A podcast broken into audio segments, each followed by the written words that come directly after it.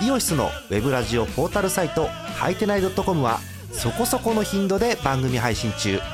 もうすぐアラフォーのおっさん MC が気ままなトークをお裾分けします。ポッドキャストでも配信中。通勤電車でラジオを聞いて笑っちゃっても罪ではありませんが Twitter で晒されても知ったことではありません。http コロンスラッシュスラッシュはいてない .com までアクセック今日のトップニュース。日本ハム宮西前人未到の300ホールド。第4回野球盤2019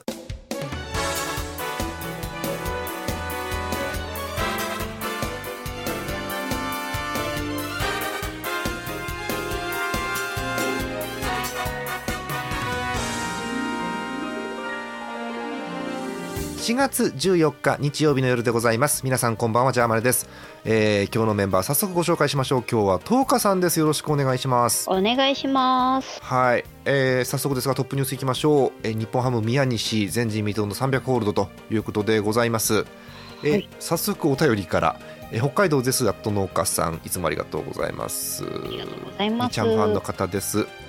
宮西300ホールドおめでとうございます。すごいやっぱり杉谷が出ると勝つねというなんか宮西なのか杉谷なのか分かんないお便りなんですけれども、えー、記録が出ました、えー、日本ハム宮西投手33歳、えー。えー、自身の持つ日本記録を更新する前人未到の300ホールドということでございます、えー、去年もね、えー、夏頃に、えっと、山口哲の記録を抜いて、はいはい、えー、ホールドの最多記録というのはあったんですけれどもまああの300が見えてるので確かその時はねトップニュースにしなかったんです確か、えー、うん、でついに、えー、300ホールドになったということでございました、えー、今シーズンめでたい。めでたい。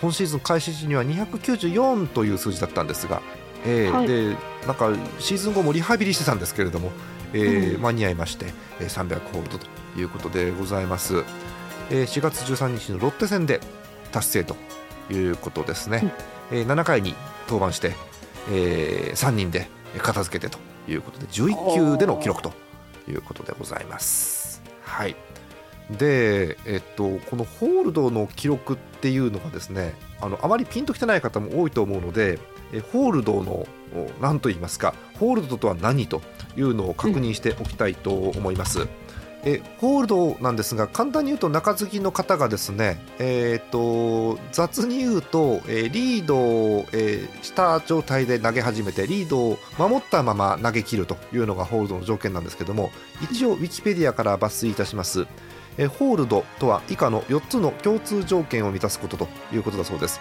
1つ目先発投手勝利投手敗戦投手のいずれでもなくセーブも記録されてもいないこと。だから、まあ、勝った負けたセーブっていうのはもちろんその記録になりますからホールドではないと。で先発投手ももらえないということですね、はい、で2つ目。え自分のチームの最終守備イニングの3アウト目を取った投手ではないこと、はい。えー、これは2つ目で3つはこれ当たり前ですけどアウトを1個以上取ることそうですね、はい、こ れ取ってなければ何の貢献もしませんからね。はい、でもう1個、えー、降板した後、えー、自身に記録された失点によって自チームが追いつかれてまたは逆転されていないことということで要は、えー、リードを守ったままということですよね。はい、でその後も細かい規定はあるんですが、まあ、ざっくり言うとそんな感じということになります。ですので、えっと、1回の試合で複数人がホールドというのもあるわけですね。うんだから5人投げて順番に勝ち投手ホールドホールドホールドセーブなんてこともあるわけですね。はい、えそんな中、えー、宮西投手の記録ということでございます。まあ、過去ホールドってのはあまりこうなんでしょう昔のプロ野球ではあまりこう目立たない記録でで、うん、いわゆる先発完投型っていうのが昔時代がありましてピッチャーは9回投げてなんぼという、えー、気合と根性の時代が多かったわけですけれどもまあ、あのここも何十年かで分業制が進められて、えー、やっぱり中継ぎもねあの最後の、えー、うん、抑えの投手と同じぐらい重要という時代になってきておりますけれどもね、うんうん、えー、ちなみに東花さんが、まあ、ざっくり聞くんですが東花さんがイメージする、まあ、ジャイアンツでいいんですけれども抑え投手、はい、どなたかいらっしゃいます、うんうん、最近だとやっぱマシソン。マシソンのイメージが結構。あとは山口哲也、うん、と西村君とかもそうですかね。そうですよね。で、まあ、そのうちの、まあ、1人が抑えにこういい状態の人が多分行ってもしくは抑えに適性がある人が行って、でそうじゃない方はこう7回8回という感じだと思うんですよね。でまた7回8回ってちょっと難しいじゃないですか。そうですね、えーその日のシチュエーションによってどうやって9回につないでいくかというところで難しいところなのでね、そういった方々の苦労がというのが報われるえー記録かなそうということで、はい。あのあえてあえて今日はこの記録でトップニュースということにさせてもらいました、えー具体的に言うと阪神ファンの方ごめんなさい。はい。でなんでごめんなさいかというとこれもあったんです。阪神梅のサイクルヒット達成っていうのがありましてうんうん。本来であればこれトップニュースなんですよ。本来は。ね。えー。えー、ついでですからいきましょう。阪神梅のサイクルヒット達成ということでしかもキャッチャーとしての達成ということでございます。そうですね。キャッチャーとしてのサイクルヒットっていうのがえっと4人目ですか、うんうん。えー過去に3人しか例がないということなんですよね、えー昔ですけれども太陽、えー1950年だそうです、えー門前さんえー6番キャッチャーでの出場でサイクルヒットというのがあってその後89年日本ハム田村さん、えー2004年西武の細川さんはい。うん。でえー今回15年ぶりですか。えー阪神の梅野さん8番キャッチャーでということでそういう記録でございます。なんかどうやらキャッチャーの人がサイクルヒットっていうのはもうちょっとあるみたいでただ出場がキャッチャーでというのがなかなかないそうなんです。あそういうことか。例えばまああのーまあ、これサイクルヒットとは関係ありませんけど例えばジャイアンツに阿部さんいるじゃないですか。うんうん。キャッチャー登録でも一塁とかありますよね。でパ・リーグの場合 DH なんてのもありますからああ、ええなるほど。本当にだからキャッチャーがキャッチャー出場してというのが4人目ということだそうでございます。はい。えー、とまたこのねサイクルヒットがすごくて梅野のまず初回にね出ちゃうんですよ。スリーベースが。えーおおえっと、正確には2回のえー打席で、えーライトへのスリーベース。しかも2点タイムリーのスリーベースということおで一番出づらいスリーベースがここで出たということですよね。で4回にシングルヒット。で8回にホームランと。いうことで、えーまあ、8回ではあるんですがあとツーベースが出ればということなんですけれども、えーご存知の方多いかと思います。この試合8回に打者が一巡しましてもう1回梅野に回ってきます。でツーベースということでサイクルヒット達成ということになりました。はい、えー非常に DNA 的には苦い敗戦の日なんですけれども、まあ、こういう記録が出たということでございます、えー梅野の、えーサイクルヒット、えーこの日本プロ野球では、えー史上69人目ということだそうです、はあ。こんなシーズン最初で出ちゃうんですねサイクルヒットね。そうですね。なんか、うん。景気よくポンポン出そうなね。シーズンになったりするんですかね。ね楽しみですね次のね サイクルヒットがね。いやキャッチャーってなんでしょう？昔のキャッチャーってあまり俊足っていうキャッチャーはいないんですよね。うんはいはい。はいスリーベースがね出ないはずなんですよ、すごいですよね。ね、これがね2回に出ちゃったっつうんですからね。もうお見事と。うんいう感じでございました。はいえということなんですがすいません今日のトップニュースはえ宮西のホールドということでございます。まだ投げれそうなのでねどのぐらい記録が伸びるかというの楽しみなんですけれども、えー日本ハムの中継ぎ一筋というピッチャーということでございました。さて、えートップニュース長くなりましたけどセ・リーグの、えー今週の模様いきましょう、えー今日のセ・リーグの結果です。甲子園球場阪神対中日は5対2で阪神。横浜スタジアム d n a 対広島は4対2で d n a そして東京ドーム巨人対ヤクルトはなんだろうな東花さん来ると、うん、えー6対11でヤクルトが勝っています。はい、えーはい。ということで今日勝ちましたのは阪神 d n a ヤクルトということで、はいえー上位では、えー負けたのは巨人だけということでございます。はい厳しい。うーん、えーヤクルトが非常に好調ということですよね。ねえーついにヤクルトが単独首位に立ってしまいました。いやーもうなかなか難しいですねね、うーん、えっ、と順位表なんですけれども、首位はヤクルトです。えー10勝5敗。勝ってるね。うん。特にね、すごく打率が高いわけでも、うん防御率がトップというわけでもないんですけど、バランスが取れていて勝てています。はい。えー2位が DNA です。うん。今年 DNA 上位に来るんじゃないかなと私勝手に予想してるんですけれども予想通り来てますね、えーうん非常にピッチャー陣がいいということでうんホームランも出てますからねいいということです、えー首位ヤクルトとは1ゲーム差そして追いかける3位が巨人ですはい、えー DNA と0.5ゲーム差ということでまあすぐね振り返りますよね。うん貯金2つです。貯金2つ十分ですよね、十分ですよもう、うん去年のこと考えたら。はうん、複雑ですね、それはね、なんかね。うん、えっと、ジャイアンツなんですが、えっと、不思議なデータで、えすごく打率がいいです。はい、はい、えすごく防御率が悪いです。はい、はい、ですが、得点があんま多くないっていうね。うんただ失点もそこまで多くないっていう、よくわかんない感じのね記録ですね。わかんないです。はい。目指すところではまあホームランが、えー、12球団でトップということだそうでございます。いっぱい出てます。すね、ありがたい。はい。えー、4位に中日が、えー、います。えー、7勝7敗の五分ということですね。えー、ジャイアンツと1ゲーム差。えー、5位が阪神、6位がどうした広島という感じです。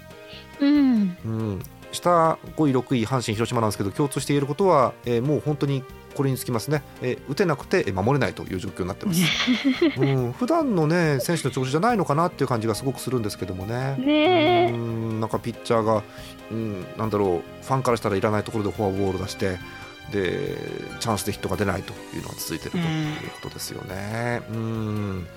えっと、ヤクルトからえ広島までが6ゲームはあもうそんなに。4 5 6ゲームですね。あ結構開いてますね。うん。はいえというセ・リーグでございます。えお便り読んでいきましょう。今日は2通読めるかな？いきます。え神奈川県ラジオネームイさん横浜ファンの方です。え4月14日今日の結果ですね。対カープ戦3戦目。このカード勝ち越しをかけた試合。午前から天候が崩れる予報の中。前日の筒香キャプテンの負傷退場後の試合ありましたね、レッドボールね。うん、え今日はベンチスタート、骨折ではないとのことですが心配です。先発はあそうなんだ。宇宙の人伊能投手。宇宙の人なの？え？えー、しっかり投げ切って頑張ってください。先発6番に入っている佐野啓太選手に期待です。絶対勝つぞベイスターズというお便りでございます。はい、えー、お伝えした通り、えー、広島 d n a なんですが今日のゲーム4対2で d n a ということで見事に d n a 勝利を収めております、うんえー、得点なんですが、えー、d n a ロペスのツーラン、えー、峰井のタイムリー、えー、そしてとどめ外のソロホームランということで、えー、4対2ということでございます、うん、えっとカープもね先制したんですよ、えー、鈴木誠也のホームランで先制してるんですけどね。うんなんでしょうね。なかなかヒットがつながらないという感じですね、えー、ヒットの少ない試合でした、えー、3安打の広島2点5安打の d n a 4点というゲームです。はあ両チーム先発が良かったということなんでしょうかね。うん、そうですね。一応投手陣の成績も合わせて確認しておきましょう。えー、良かったのは d n a の先発伊能投手、まああのイさんも期待してましたけどね。はい。えっ、ー、と6回えっ、ー、と7回途中までかなはい投げまして、えー、打者22人ヒット2本まあ、そのうち1本がホームランということで、えー、自責点が1位失点は2ということでございます、うん、えー、その後エスコバーパットン三島山崎ときれいにつないでゲームセット、えー、5人で、えー、フォアボールは全部で3つということなんですが、まあ、非常に締まった、えー、後続ということで、うん、伊能の2点だけですからね、うん、うん、非常に締まった流れでした。えー、広島先発クリアレンです、えー、4回でということになりました、えー、自責点3つということでこれが重くのしかかって敗戦ということでございます。その後もね頑張って、えっと、外国人レグナルトとかですね一岡とか、えフランスとか投げたんですけれども、うん、援護が出ずにと、うん、いうことですよね。本当にどうした広島という感じで、えっと、丸が抜けました。はい、はい、でそこに、えー、野間が入っています。はい、で他もいろいろ変わってるんですが、はい、そんな感じでやっていて、えー、っとただね本当にどうしたという感じで広島の三者凡退、えー、1回3回5回6回9回が三者凡退です。うん。どうしたという感じですよね。うんなんか接戦強いイメージあったんですけどね、ここのところの広島は。そうね、最後はね、中崎が出てきてなんていうのが、いつも名物だったんですけれども、そこまで持っていけない感じですよね。うんまあ、なんでしょう、あのヒット自体が出てないわけではないんですけれども、なんかつながってないなという印象ですよね。はいうんまああの丸が良かったというのはもちろんあるんですけどねそこをあの埋めるだけの若手がいるはずなので、はい、うんうん、頑張ってほしいなと思うんですけども、現在最下位まだわかんないですよね。まだね15試合ですからね。えーはい。140試合もやるわけですからこの後、えーまだまだという感じでございます、えー両チームともエラーなしという締まった試合でした。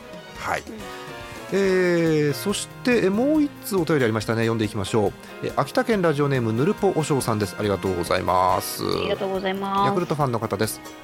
これは投稿しなければと思いましたので点々点スワローズは昨今怪我人が多くてえカタカナの矢を使いまして野戦病院と言われていましたが え戦力外の選手を活躍させる再生工場としても有名でありますそしてここもう10 20年ぐらい再生工場のイメージですよねヤクルトがね、うん。超苦手なマツダスタジアムでのカープとの3連戦。まさかの3連勝。うん。2012年9月以来だそうです。へええーっと6年半ぐらいぶり？内容です。え初戦、えースワローズ対カープ。10対1でスワローズ、はい。うん。え原が8回1失点のナイスピッチって書いてありますね。え2試合目15対3スワローズ、はい。え9回までの試合展開から延長10回表に入った12点が変態すぎる、ありましたねこれね。よかったですね。ねびっくりした。そしてえースワローズ対カープ3戦目6対2スワローズ。ソフトバンクから戦力外の寺原がえー2017年5月以来の勝利、うん、こういう活躍、うん。方が活躍すると嬉しいですね。確かに、うん、なおリーグ優勝した2015年以来のヤクルトの単独首位だそうです。へえ始まったばっかりですよって書いてありますけどみたいにね、うん。えーそれでも期待してしまうのはファンだからですね。東京ドームでの3連戦も頑張ってというお便りです。もう、はい。本当にヤクルトの調子が良くて、えーうん。ついに首位に立ってしまいました。でえ乗り込んだ巨人戦も結局ヤクルトが勝ち越しですかこれ、は勝ち越しです。あ、東華さん的にはきつい結果ですねはい、まあまあ。まあまあ。えーっとせっかくなんでですね、えーヤクルトの、えー今週1週間を、えーさっきもお話あったんですが簡単にえー確認していきましょうか、えーヤクルトです。えーっとねてかもう先々週からか。もう勝ちが続いてまして、えー先週お伝えした通り、えーっと横浜にまず勝ち越しえードラゴンズに勝ち越しこれ2勝1敗ずつですね。でで今週入ってなんとカープに3立てすごいよね、さっきもお便りあったけど。10点15点6点ひゃー。でえ巨人と東京ドームに乗り込みましてやってえ初戦こそ1対6え巨人勝ってるんですがその後11点11点という。いや本当に。え何これ？よく打つ。え1週間に？え313254点6試合で54点平均9点取ってるってこと？やば。やばいなこれ。9点取ったら負けないでしょだってそれは。ーまず負けないですね。ねえ。まあ、そんな中唯一勝ったジャイアンツなんですけれども1試合、はいはい。えーっと金曜日のゲーム すいません。こんなにヤクルトを持ち上げといて巨人の話をするんですけれども。えーっと金曜日のゲーム振り返らせてください、えー6対1巨人が唯一勝ったゲームでございます、えーはい。ジャイアンツはもうここで勝ったらどうしようもないという先発菅野が登板とうん。いうことで、えー簡単に申し上げてえー菅野中川宮国のリレーで勝ったというゲームでございます。はい。えーもうヤクルトこれ怖いよね。1回表。山田哲人。ホーいやムラン。もうこダメかと思いましたもんもうここで。なんだろうもう山田哲人の初回はもうもうなんか反則だよねもうねこれね。はい。おーなんか最近初回の山田のホームランっていうの結構見てる気がするんですけれどもね。うん。でこの後ヤクルト打線をうまく封じて、えー巨人がうまいこと点数を重ねていったということでございます。で岡本のタイムリー。えー坂本のおソロホームランですか？で、えーはい。推しです。亀井のホームランが出ました。えー坂本、今度はタイムリー、えーそして最後は、えー阿部のタイムリー、えーこれ2点タイムリーですね。はい、ということで6対1というゲームでございます。で、なんか東さん、はい。このゲームでついにあれが出たんですね。ついに、はい。えー推しが東さんの推しが3人出て、なんと勝つというい珍や嬉しい。珍事が起きました。はい。嬉しいですよ本当。えー、え東花さんの推しっていうのは、えーさっき言った亀井あと、はい。キャッチャーの小林、えーそしてピッチャーの、えー宮国ですね。はい、はい。えーということでございます。3人の成績確認しましょう、えー亀井、えー3打席回ってきました。1本のホームラン。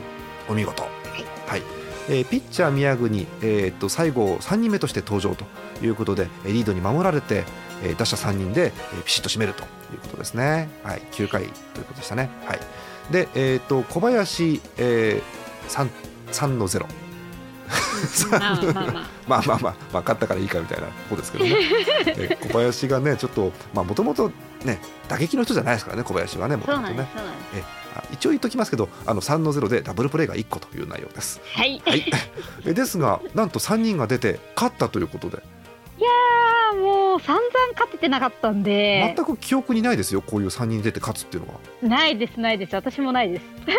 野球盤3年やってますけどほぼ初めてのような感じがするんですけどね。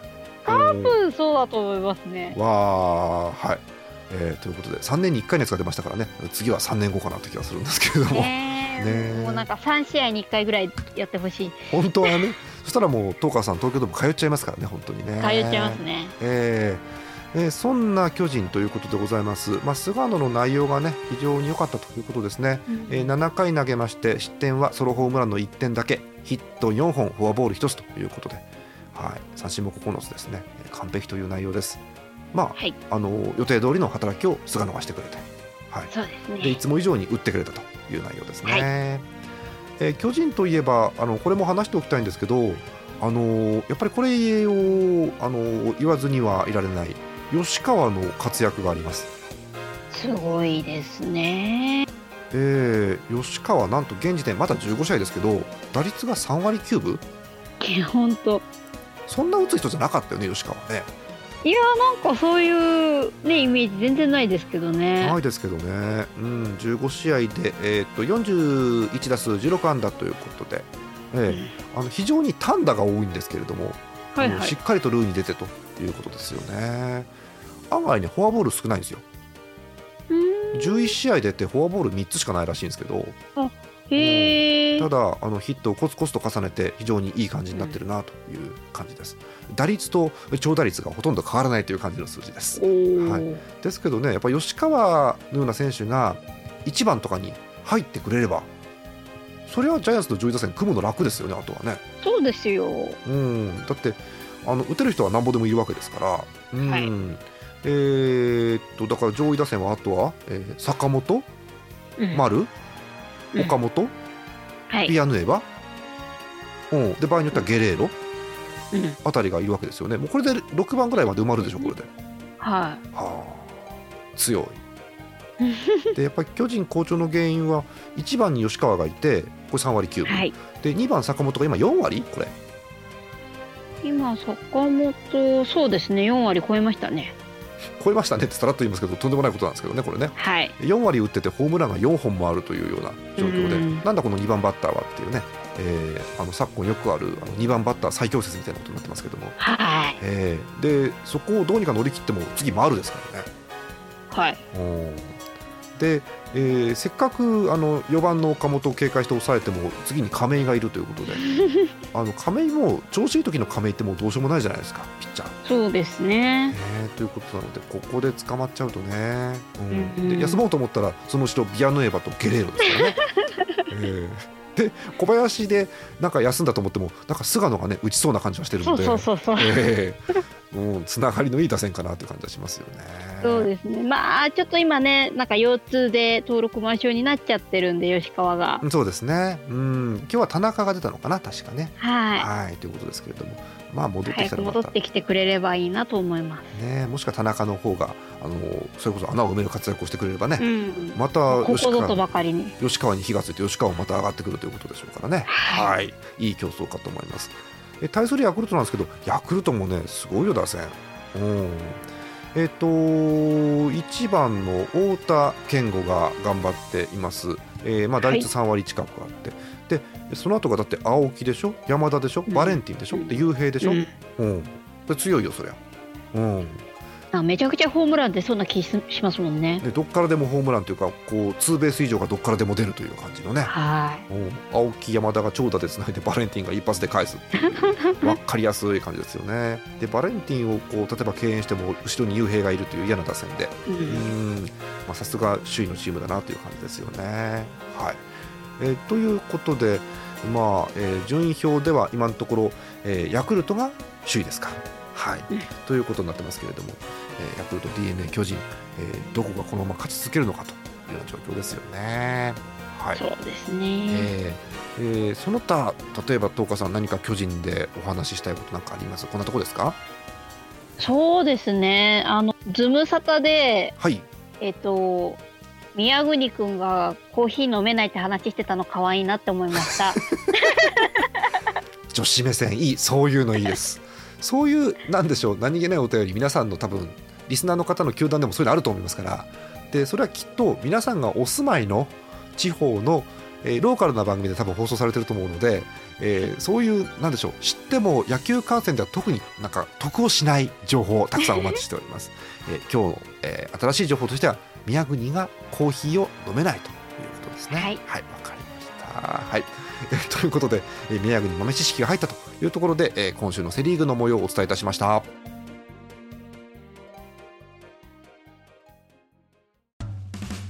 イオシスのウェブラジオポータルサイトハイテナイドットコムはそこそこの頻度で番組配信中。もうすぐアラフォーのおっさん MC が気ままなトークをお裾分けしますポッドキャストでも配信中。通勤電車でラジオを聞いて笑っちゃっても罪ではありませんが Twitter で晒されても知ったことではありません。http コロンスラッシュスラッシュハイテナイドットコムまでアクセック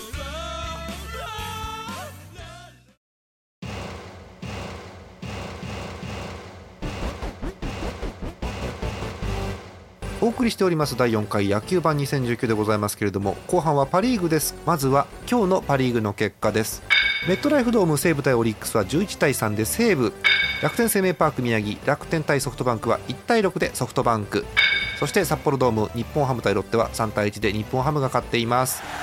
ということで、えー、今日勝ちましたのは西武ソフトバンク日本ハムということでございます、えー、去年の上位のチームと。いう感じですけれども、えー、今年の現時点での順位表です。首位はやっぱりソフトバンク。あいややっぱり強いな9勝4敗。うん。何がすごいってね。こう15試合終わったんですよ、はい、チーム防御率が2.27 勝てないこれは。うん、うん。えー、ホームランも21本ということで。すごいですね。はいえー、2位が楽天です、えー、8勝5敗貯金3つということでございます。大健闘、えー、3位に日本ハム、えー、7勝6敗貯金1つ。4位にチャンピオンチーム西武です、7勝7敗の五分ということになります。でここから一気に借金ということになるんですけれども5位にオリックスです。きつい。4勝7敗借金3つ。うん。厳しい。ピッチャーいいんですけどね。点数がねって感じですねえー、最下位にロッテが沈んでいます。4勝10敗。早くも借金6つということになっています。広島とねロッテがね大変なことになってるんですね今年はね。はい。お便りの方ご紹介してまいりましょう。パ・リーグのお便りです。まずはこちら。え群馬県にお住まいラジオネームミスチャさんです。ありがとうございます。ありがとうございます。年齢。早くも甲斐の投手の国士が心配。だここは年齢を書くところなのにね。本当にねそんなソフトバンクファンの方です、えー、ジャーマネさん、東花さんこんばんは。関東のホークスファンミスチャです。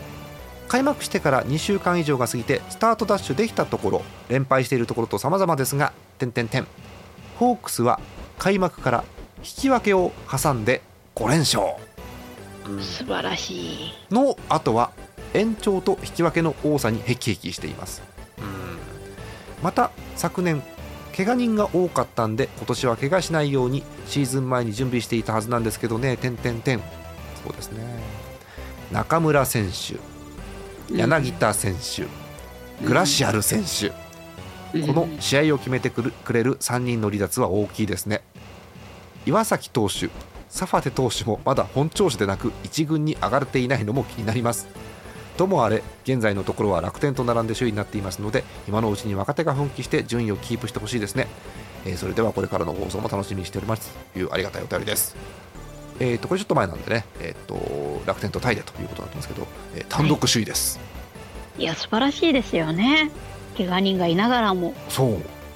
内容はねあの怪我人が多くて大変ってお便りなんですよ、はい、でもねチームは首位なんですよおかしいな、うん、素晴らしいですね。本当も素晴らしいとしか言いようのない状況です、えー、ソフトバンクのチーム打率2割5分8厘。これはパ・リーグの2位、うん、チーム防御率はさっきお伝えした通り唯一の2点台。2.27ということです、はい、2位の楽天がね3.12ですからね。だいぶ1点差ぐらい出てるという状況ですね、まあ、得点が取れていて、えー、失点がまあ一番少なくてで、ホームランが一番多い、うん、足もかなり使えているという状況です、盗塁12ですか？12お結構走ってきますよね。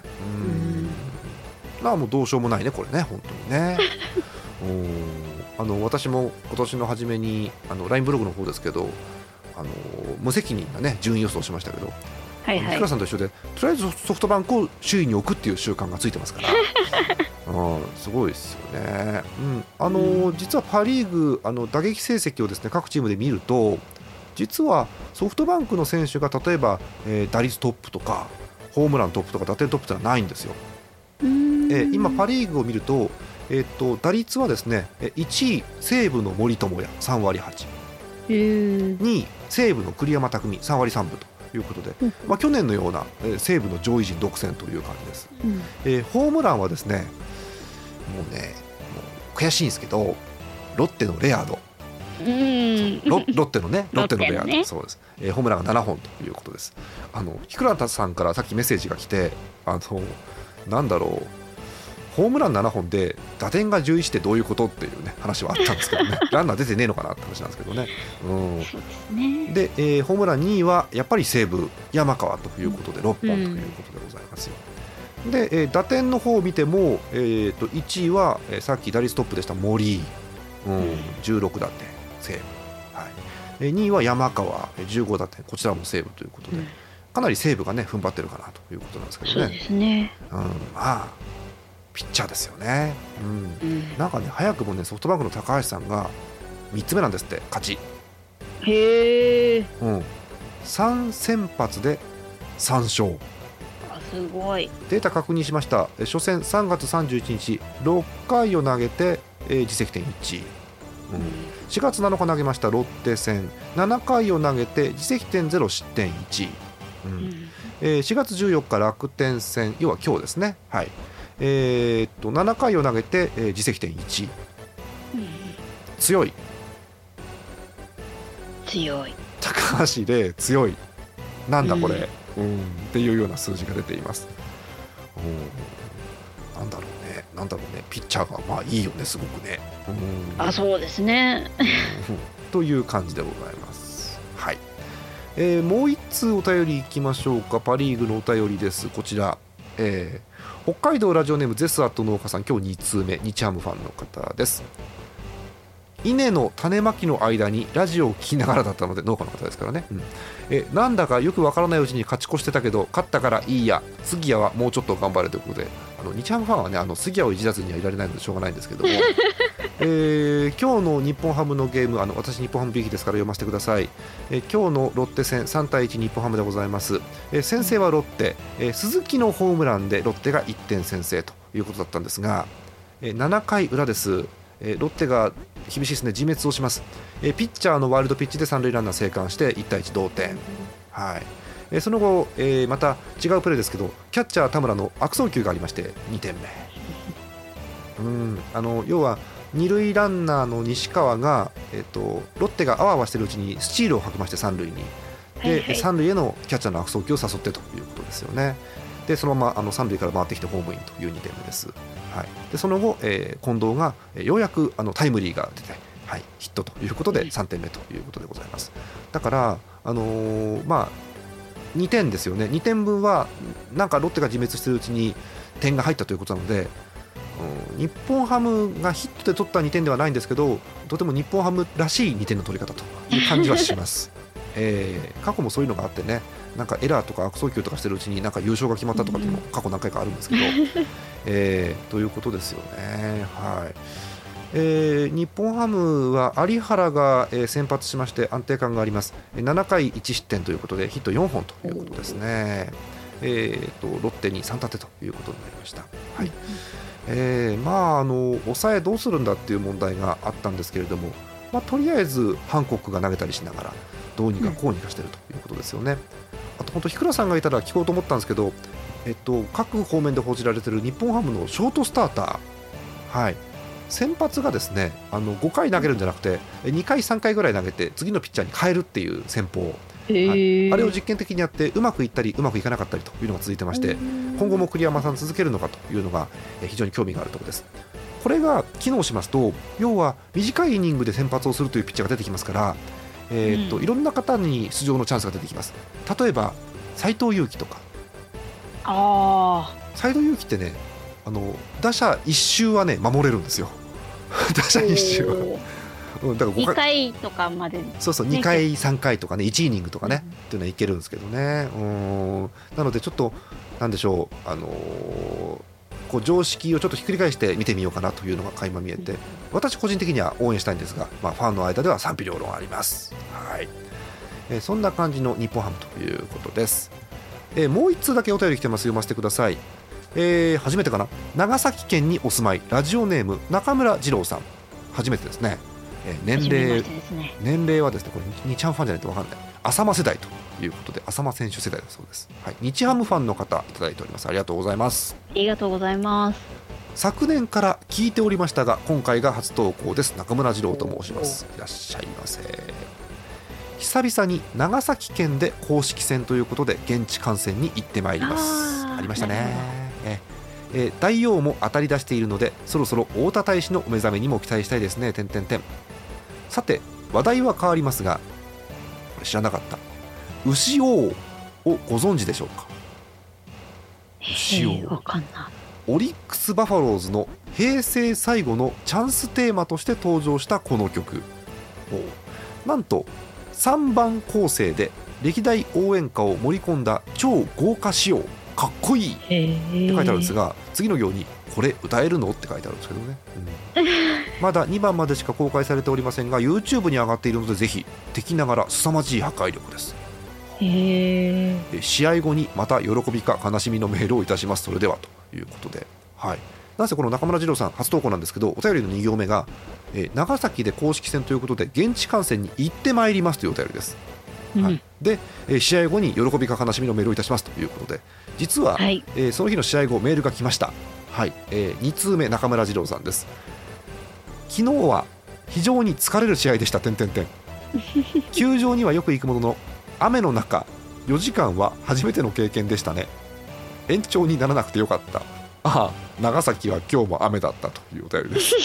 あの一つ疑問なのはですね浅間世代なのに長崎は今日も雨だったってのはどういうことなのかって気になるんですけど、えーえー、この試合なんですが実は日本ハム、えー、今週の頭に長崎でソフトバンクとゲームをしまして、えー、スコアが3対3、えー、雨天コールドでの引き分けということです。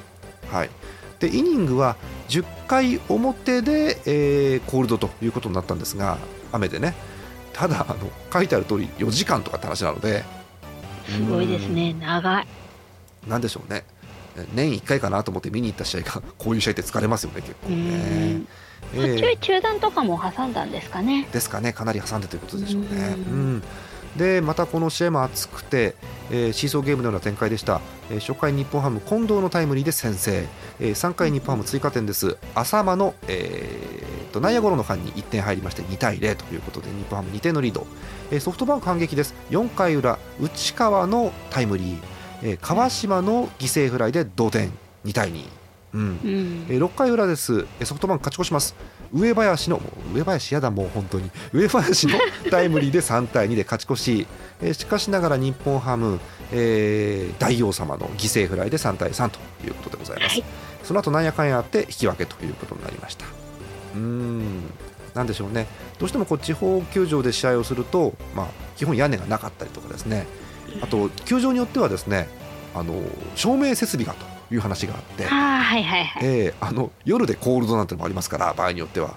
えー、うん、まあ、この場合はねあの長崎は設備がちゃんとあってナイトゲームでしたんでいいんですけれども、うん、えー、いろんなことがありますよね。えっと、日本ハムでいうと函館のゲームっていうのが結構毎年あるんですけど、はいはい、これがねなんかね結構ね流れるんですよね。うん。なんか各あの球団でも毎年ここでやるのがこうなんですのがあったらぜひお便りください。よろしくお願いします。はいそんなとこですかね。うん。えー、さっきちょっとなんていうか CM 中というか少し東花さんとお話ししたんですけどちょっと戻るんですが、巨人あの、うん、今日原監督負けたじゃないですか、はいはい、2試合連続11点取られて。でコメントが怖い。私を含め焼きごてを入れるぐらいの反省をしないとっていう怖いことが書いてあって 怖えっていう感じがしますけど。今頃焼きごてを入れられてるかもしれませんね。あああの選手とあの選手とというのが浮かびますけれどもね。まああのまあ、焼きごては置いときまして、まあ、ちょっと畑はねなんか再調整がいるかなって感じがするんですけど珍しくあのピッチャーの癖について言及があったなというインタビューでしたね。はいはいはい、なんかどうもまっすぐが見破られてるんじゃないかっていう、そういう感じのコメントでしたね。うんあとすみません。セ・リーグにまた戻るんですけどジャイアンツなんかビアヌエバいいね。はいはい。そうなんですよ、えー、なんか思いなんか最初ちょっとあんまりね、うん、あのちょっと打てなくて大丈夫かって思ったら当たり始めたらなんかいい感じになってきましたね。ね。うん私、ビアノエバっていう選手をよく知らなくて、えっと、前の放送でもビアノエバ、ビアノエバと言ったんですが、え誰、はいはい、何者っていう感じではあったので、ちょっと確認したいと思います。えっと、メキシコの方ですね。はい。で、えっと、経歴としましては、パドレス、サンディエゴ・パドレスに2017年、2018年といらっしゃって、でその後ジャイアンツということですよね。まあ、あの2016年には怪我もあって苦しみながらという中で、えー、2018年末に契約されて、えー、今シーズンからということですよね。はい、うん。ただ年下ですか？あらお若い。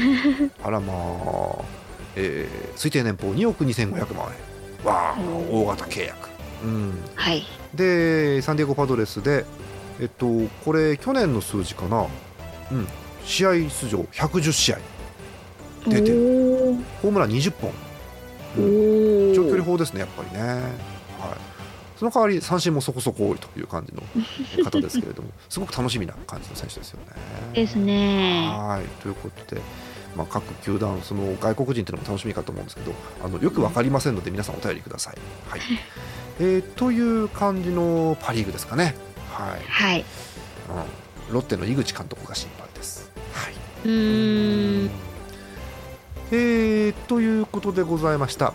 えー、日曜日のゲームそんな感じなんですが火曜日からまたゲーム再開ということになります。火曜日のカードをご紹介しましょう。まずセ・リーグ。名古屋ドームは中日対 d n a そして地方球場松山です。ヤクルト対阪神。そして鹿児島でやるんですね。ジャイアンツ対カープということで頑張りたい、はい、パ・リーグです。楽天生命パークは楽天対西武。えー、ZOZO マリンはロッテ対ソフトバンクそして京セラドーム大阪はオリックス日本ハムということになっています、えー、大体の試合がナイトゲーム6時プレーボール、えー、ロッテは恒例ですね、えー、千葉時間ですので6時15分から。そしてよく分かりませんがヤクルト阪神松山のゲームは6時20分からということになっております。ジャイアンツは広島です。ありがたいことに、えー、巨人のホームゲームで鹿児島ということでございます。そうですね。松田だとねちょっと自信なくなっちゃうんですけどね。いや宮国君は出ない方がきっといいんでしょうね。ああそうですね。あれ宮国が東京ドーム以外でなんか数字がよくないですけど、はい、あれは何ですか？何が原因なんですか？あれは。花粉ですよ花粉。ああ花粉症？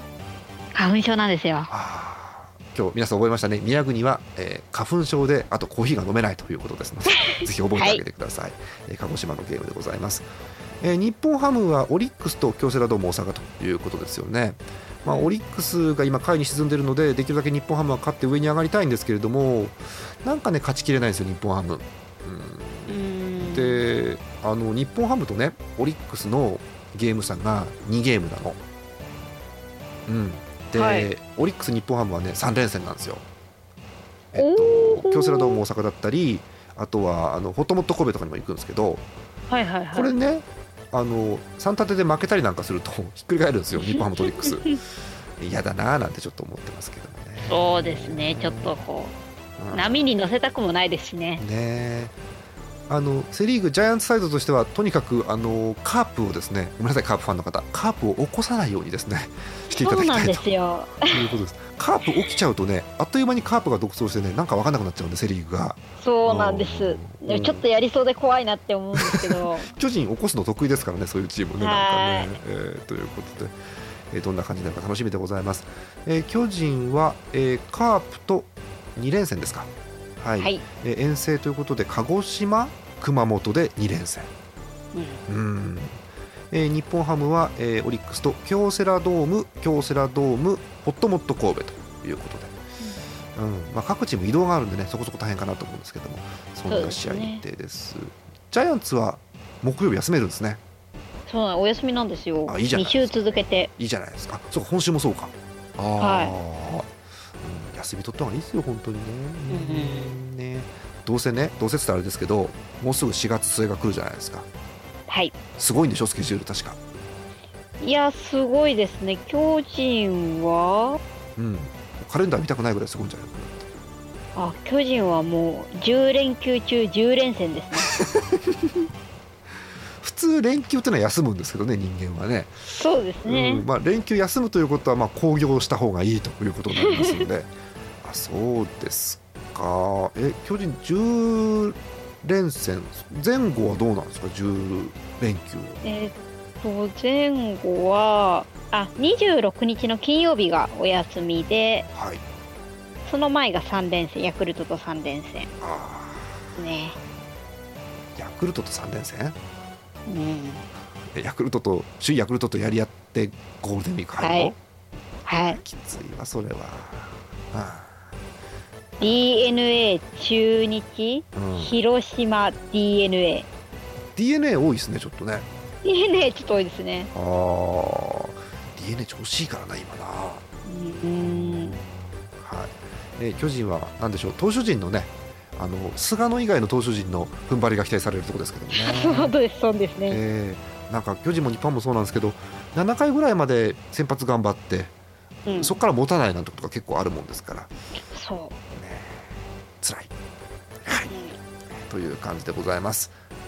えー、次回の野球版なんですが一応1週間後を予定しております。4月21日ということでございます。一応4月21日のゲームなんですけどえっ、ー、と全てが確かデーゲームなんですがお便り夜10時頃まで大丈夫ですので10時までにいただければ頑張って読もうかと思います。お便りはすべてジャーマネドットコムの特設投稿フォームの方から送ってください。たくさんのお便りお待ちしております。今日みたいにね初めての方からぜひいただけるとということでございますので、はい、えー、ぜひお待ちしてます。あと特にね、あのー、今回も前回もそうなんですが、えー、お読みしてない球団の方はい、うん、ぜひお便りお待ちしております。例えばカープとか。ね、うん、カープからお便り来ないですねあんまりね。来ないですね。なんかファンいっぱいね、うん、いそうですしあの熱いお便りが来そうですよね。そう。うん。ね。ぜひ、えー、カープファンの方、えー、並びにえー、今日お便りが来てないチームのファンの方お便りお待ちしております。はい、えということで結構長くなりましたんでこの辺で締めようかと思います、えー、終わりにします。本日のお相手ジャーマネット。演舞の10日でした。また来週です。おやすみなさい